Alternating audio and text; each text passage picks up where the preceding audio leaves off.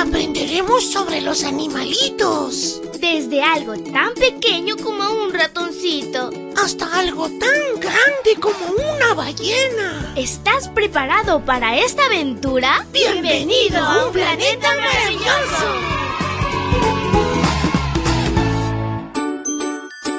Hola, hola amiguito y amiguita, es súper genial iniciar este lindo jueves contigo. Que Jesús te bendiga, te cuide y te proteja y que seas muy feliz. Te saluda tu amiga Linda. Y la historia para hoy se titula El inteligente zorro rojo. Y el versículo para hoy se encuentra en Proverbios 19:20. Búscalo en tu Biblia y lo lees junto conmigo. Dice así, atiende al consejo y acepta la corrección, así llegarás a ser sabio. ¿Alguna vez te han llamado astuto? Si lo han hecho, probablemente ha sido después de agarrar una galleta cuando tu madre no miraba o tal vez después de hacer trampa jugando un juego. Astuto puede significar tramposo o engañoso, pero también inteligente. La realidad es que astuto es una palabra anticuada que significa rápido e inteligente. Suele decirse que los zorros son astutos y ciertamente se ganan su reputación. El señor Smith quería atrapar a un gran zorro rojo que había visto en sus tierras. Buscó las mejores trampas y leyó libros sobre cómo utilizarlas. Lo primero que hizo fue algo curioso.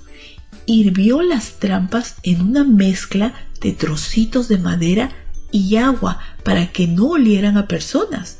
Luego caminó hasta el bosque donde vivía el zorro y con guantes para que su olor no se impregnara en las trampas, las colocó en lugares que sabía que el zorro visitaba y las cubrió con hojas para que no se vieran. Le llevó mucho tiempo colocar todas las trampas, pero cuando terminó estaba muy satisfecho con su trabajo. Así que se dio la vuelta y volvió a casa. Fue entonces cuando vio al gran zorro rojo sentado y observándole. Pobre señor Smith, volvió a revisar cada una de las trampas que había colocado y vio que el zorro ya había visitado cada una de ellas y las había marcado con una sustancia pegajosa de un olor muy fuerte para advertir a otros zorros.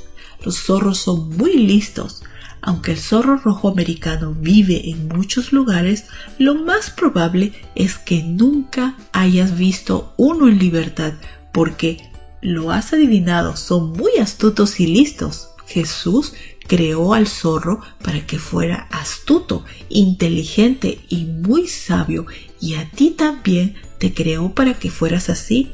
Aunque a veces sea difícil, debemos escuchar los consejos y aceptar las instrucciones para llegar a ser sabios. ¿Y tú quieres ser sabio? Querido Jesús, ayúdanos a ser humildes y sabios como tú, a escuchar los consejos de los que nos aman y quieren lo mejor para nosotros. Amén. Abrazo tototes de oso y nos vemos mañana para escuchar otra linda historia. Hasta luego.